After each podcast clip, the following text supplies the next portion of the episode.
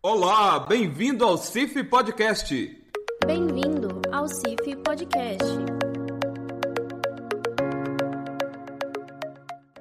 Este podcast é uma parceria da CIF com a Sotrec Florestal e a Singenta.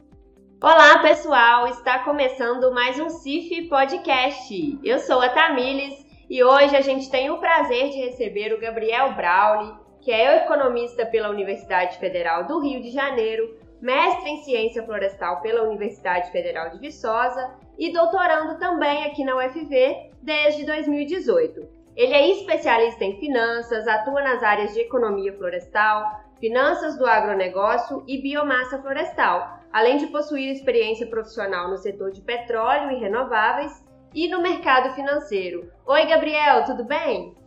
Olá pessoal, tudo bem? Tamires, como é que vai? Tudo ótimo, é um prazer receber você aqui hoje. Muito obrigado pelo, por aceitar o nosso convite. Eu que agradeço, gostaria de agradecer né, a CIF, a vocês pelo convite. É, é, sempre interessante trazer um tema que é pouco abordado, eu diria, né, no setor florestal, que é o gerenciamento de risco financeiro. E então também gostaria de aproveitar, Tamires, e convidar todos para o nosso treinamento. Vai ser um treinamento em análise financeira de projetos florestais. É, ele vai ocorrer entre os dias 12 a 15 de julho, aqui pela CIF mesmo. Né? E também convidar o pessoal para o webinário gratuito que vai ter no dia 30 de junho, às 7 da noite. Esse webinário a gente vai tratar também do tema finanças florestais, em conjunto com o professor Valverde. O professor Valverde é um papa aí do mercado florestal tá? Então já deixo o convite. Isso mesmo, pessoal. Se você quer saber mais sobre esse treinamento, que vai ter carga horária de 12 horas, material didático exclusivo e certificação FV, é só acessar, acessar o nosso site de treinamentos, que é www.treinamentos.cif.org.br e a gente tem um encontro lá com o Gabriel Brownie. Bom, Gabriel, hoje eu te chamei para a gente conversar um pouquinho aí sobre os empreendimentos florestais e a primeira coisa que eu quero perguntar é se o investimento florestal é de fato um investimento de risco ou se a gente ainda pode considerar isso aquele, com aquele velho nome de poupança verde, né, que muitas pessoas têm o hábito aí de chamar esse tipo de investimento.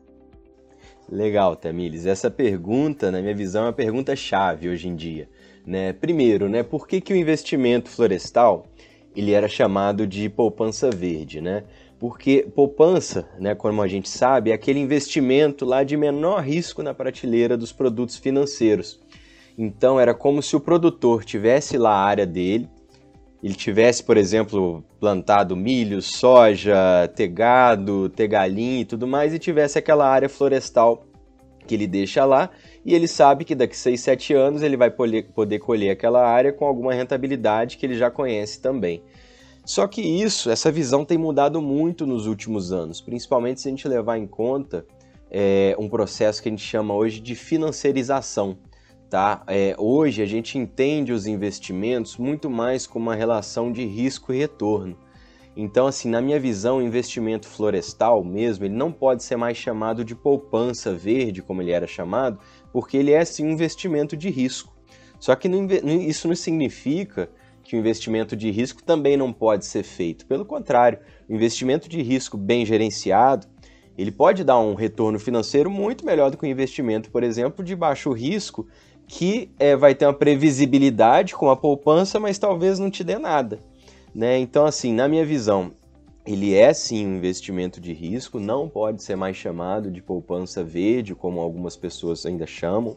É, e aí eu vou dizer para vocês algumas coisinhas que eu sempre vejo hoje, conversando com produtores, que é o seguinte, né? É, poupança, né? Ela tem aquela visão de previsível, de uma coisa estática, e o investimento florestal está cada vez mais dinâmico. Ele está cada vez mais é, com essa questão de risco, retorno mais aberta, mais, mais interessante.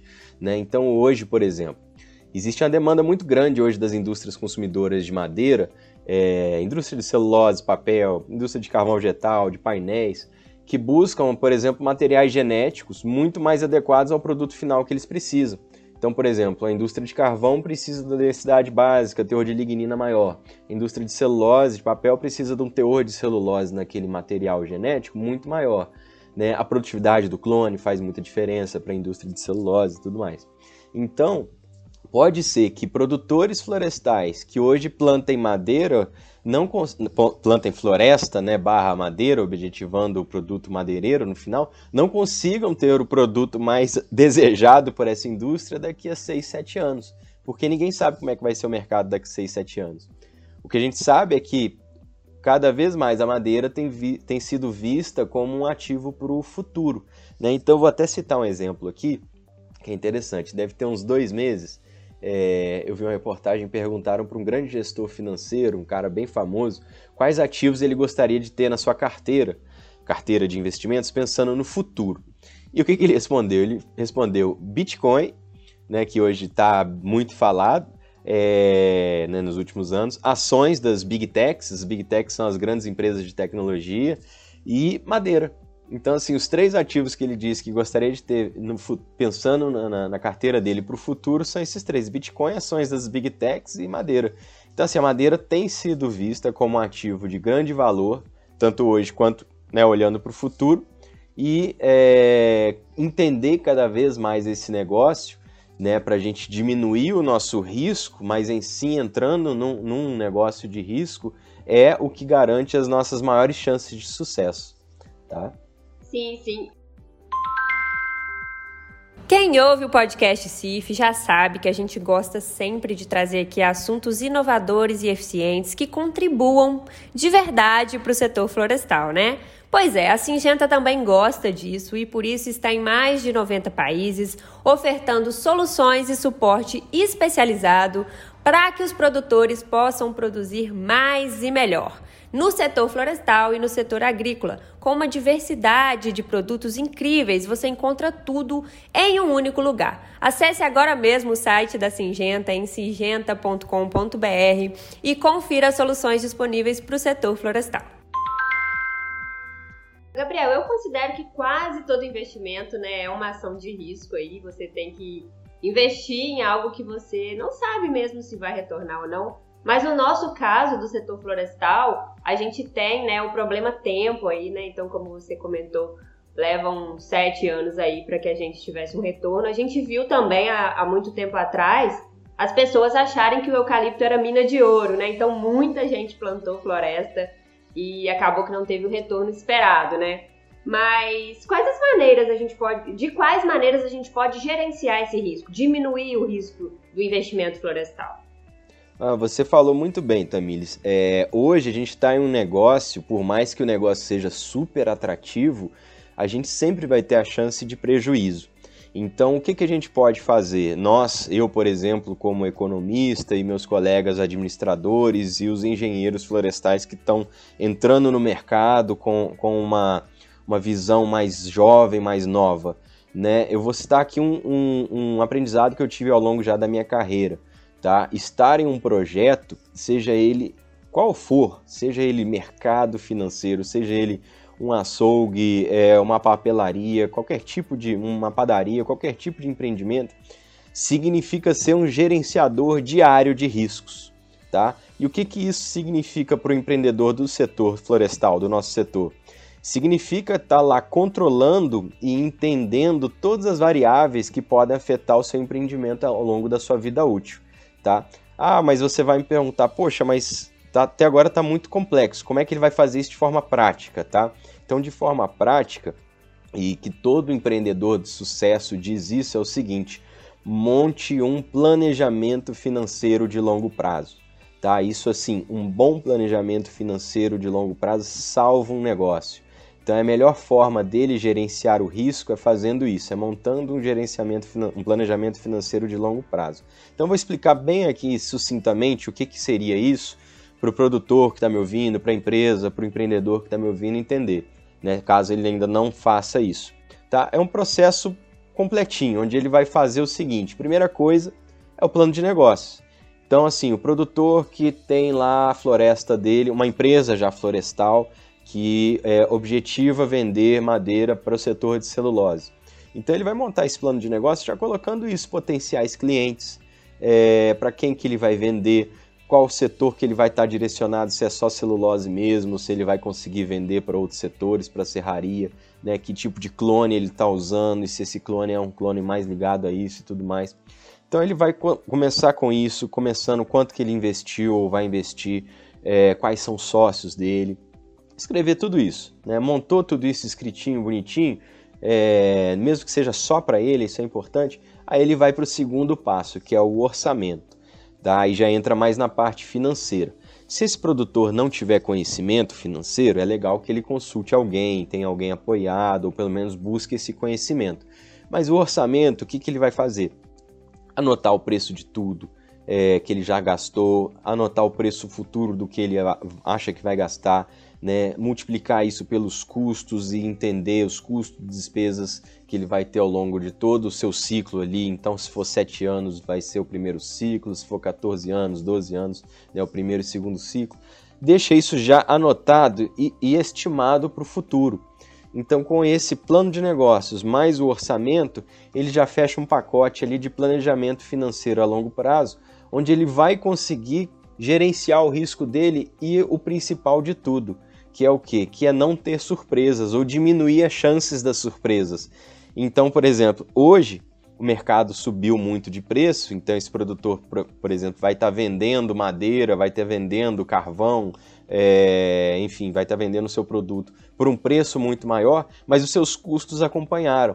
Então ele conseguiu, se ele montou esse orçamento, ir acompanhando isso e não, não foi tendo sustos, ele foi vendo essa curva crescendo para os dois lados. Né? Então, assim, é, é, ele vai conseguindo ali montar um planejamento bem feito, de longo prazo, que vai dar para ele uma visibilidade, uma visibilidade muito maior sobre o seu empreendimento do que se ele não fizesse isso, do que se ele só tivesse um caderninho onde ele só anotasse ali, guardasse as notas fiscais e só anotasse ali alguns preços, alguns clientes. Né? Então, controlar isso de uma forma muito mais abrangente é uma saída muito grande para ele ter esse gerenciamento de risco. E aí que eu vou citar só um, um, um ponto interessante, que é o seguinte: quando a gente viaja para conversar com produtores, é, enfim, a gente senta com eles e pergunta: ah, você faz esse planejamento financeiro ou você só fica lá no caderninho? E a resposta sempre, sempre, são raros os que fazem. A resposta é sempre: ah, eu tenho até um controle lá. Mas eu, às vezes eu esqueço de, de, de, de, acionar esse controle, é um caderninho que eu tenho, ou eu deixo tudo com o meu contador e não sei o que está acontecendo, e aí chega lá no. começou a ter o período da colheita, é, a época que eu quero colher, por exemplo, né, só colho, já consigo o cliente, já fecho, e assim, às vezes eu nem sei quanto que eu tive de receita, mas eu sei que vai dar para comprar um carro novo, uma moto nova, vai dar para trocar é, a motosserra. Então, assim, é, é, um controle muito ainda embrionário ali, né? E a gente começa a trazer essa questão do planejamento financeiro, aliado ao planejamento operacional também, né? Para o produtor ter uma, um, uma visão muito mais de longo prazo e conseguir gerenciar o risco dele, tá bom? Então, Gabriel, o produtor hoje, para fazer essa gestão de risco que você mencionou, ele precisa gastar com softwares ou empresas especializadas? Ele precisa contratar o Gabriel para dar uma consultoria? Como que é? Ótima pergunta. É, não precisa, tá? Assim, a depender do tamanho do negócio dele, é, ele mesmo pode fazer esse acompanhamento. É até interessante que ele faça, porque quanto mais ele fizer esse acompanhamento, mais conhecimento do negócio ele vai ter.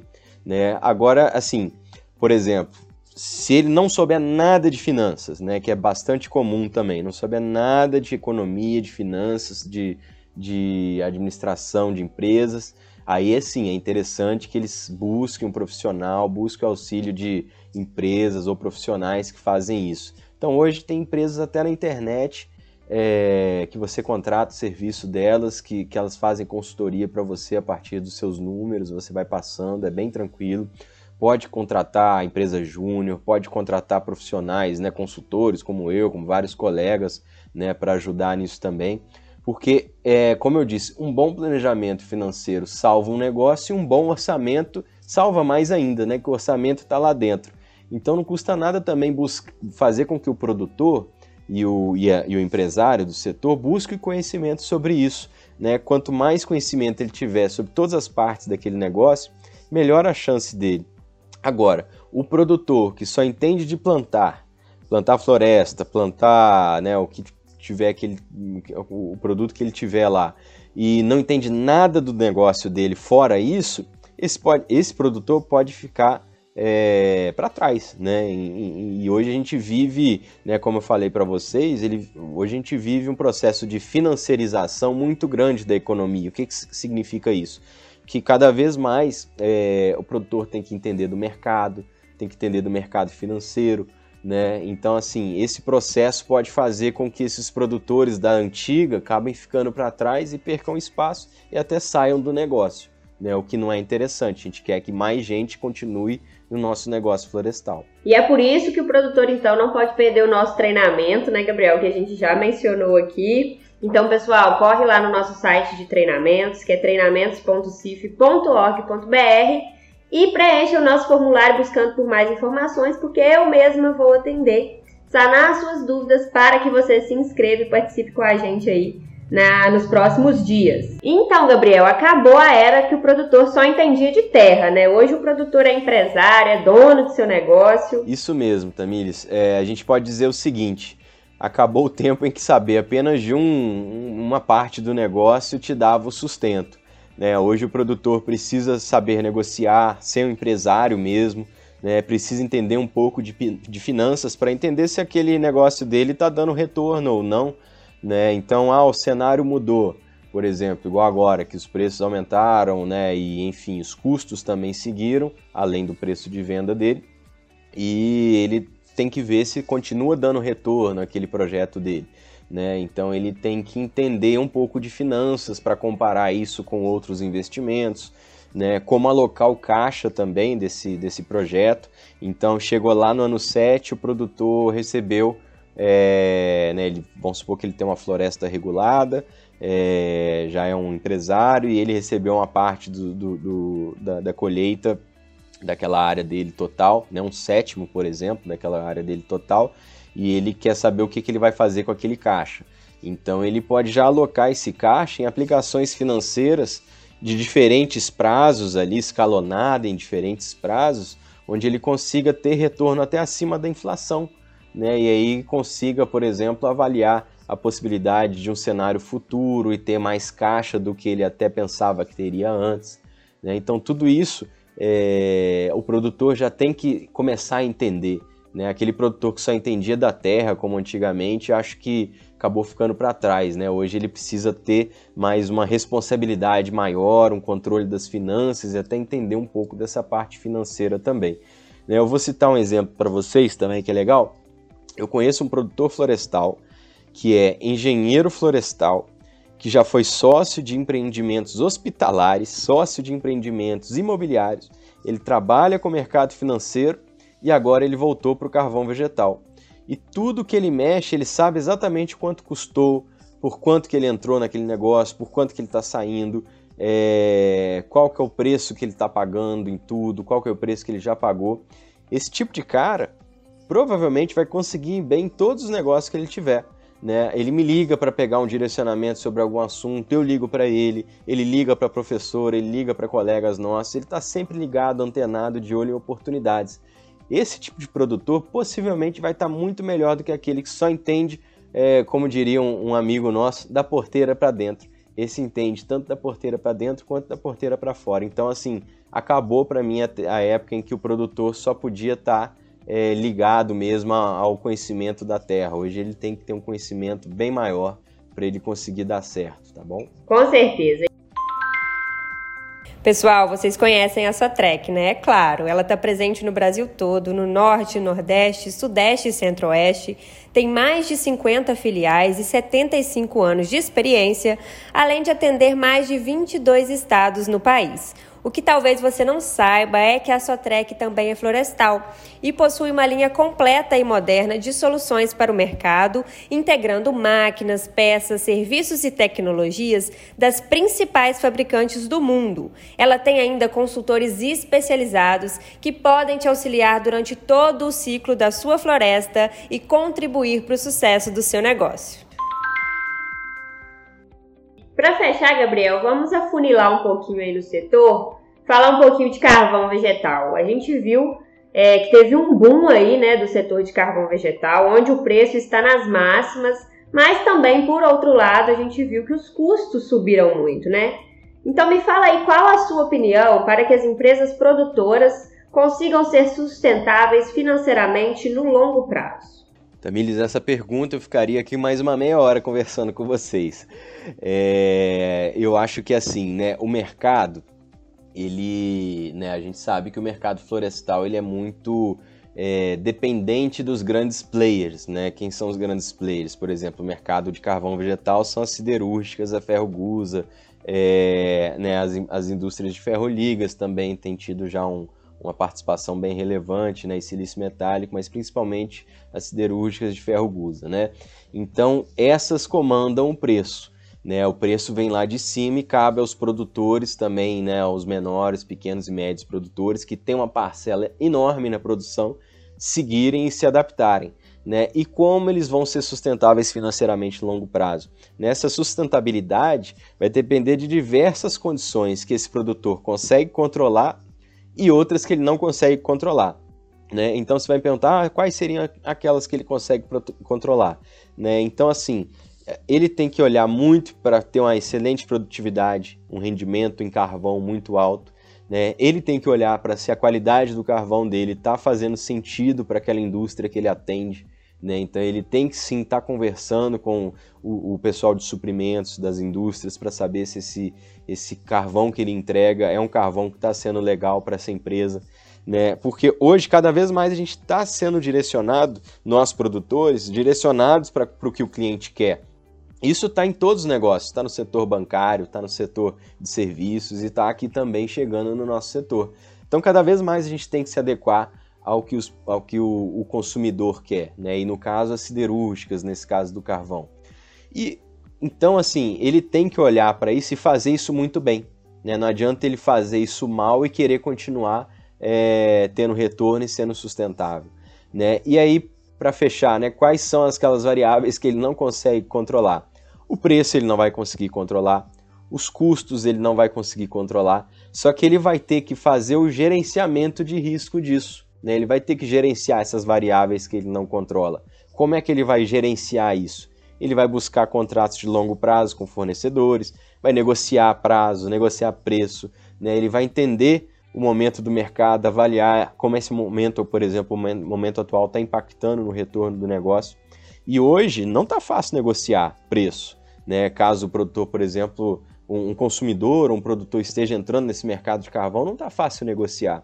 Então talvez seja melhor aguardar ou ter feito já um contrato de longo prazo antes, com preço ajustável né, para as demandas e que esse preço consiga né, trazer retorno para pro, os dois lados né, da moeda. Custo também ele não consegue negociar, então ele vai ter que entender qual capital de giro, né, aquele dinheiro que precisa estar tá ali para ele, ele poder utilizar agora né, para pagar aqueles custos mais altos que estão chegando, né, atrelados a essa inflação mais alta que está chegando. Então, assim, só para finalizar, Tamires, é, eu acho que cada vez mais o produtor tem que se pensar como uma empresa, como se fosse uma empresa, e essa empresa tem que ser o que hoje eles chamam na nova economia de ambidestra, que é o quê? O que é uma empresa ambidestra? Fazer muito bem o que essa empresa se propõe, ou seja, entregar muito bem esse produto florestal, esse produto do carvão vegetal com a qualidade que o cliente quer, e, claro, buscando lucro e retorno para ele também. E ambidestra porque olhando para o lado que já existe e olhando para o lado da frente, né? buscando inovar, buscando melhoria de processo, melhoria dos seus produtos, contratos futuros que sejam vantajosos. Então é igual o jogador de futebol ambidestro, né? que chuta com a direita e com a esquerda, cada vez mais raro, mas a empresa tem que ser assim também, né? chutar bem com as duas pernas, fazer o que ela se propõe bem, né, e buscando, gerando retorno para ela e também entregando um produto de qualidade para o cliente e do outro lado olhando sempre para frente, buscando inovar, melhorar os seus processos, os seus produtos, né, e trazer um produto melhor. Então, com isso, ela vai estar tá gerando maior sustentabilidade para ela, ou pelo menos ela vai estar tá nessa direção certa. Né? Então, assim, esse inconformismo que esse produtor tem é o que eu gostaria de fechar aqui, que eu acho que é muito importante, né? que vai gerar maior sustentabilidade para esse produtor no longo prazo. Com certeza, Gabriel. E aqui na CIF a gente é, carrega sempre esse pilar da inovação, da inconformidade com as coisas, né? E é por isso que a gente está trazendo esse treinamento para alinhar aí essas perspectivas de mercado, para que você traga cases reais para o pessoal e a gente tem uma troca muito bacana, como tem sido aí nos nossos outros treinamentos. Para quem não sabe, o Gabriel já foi coordenador operacional do GT Ferroligas aqui na CIF, então ele é muito querido por aqui. Gabriel, quero te agradecer por você ter estado com a gente, com o nosso ouvinte aí, é, mais uma vez, e eu te aguardo e te vejo lá no treinamento. Agradeço a todos, agradeço bastante, Tamires e colegas. Foi muito bom estar aqui com vocês e sempre bom estar junto com a CIF. Um grande abraço a todos. Pessoal, esse foi mais um CIF Podcast e a gente se ouve no próximo. Até mais! Gostaríamos de agradecer a Sotrec Florestal e a Singenta que tornaram esse podcast possível.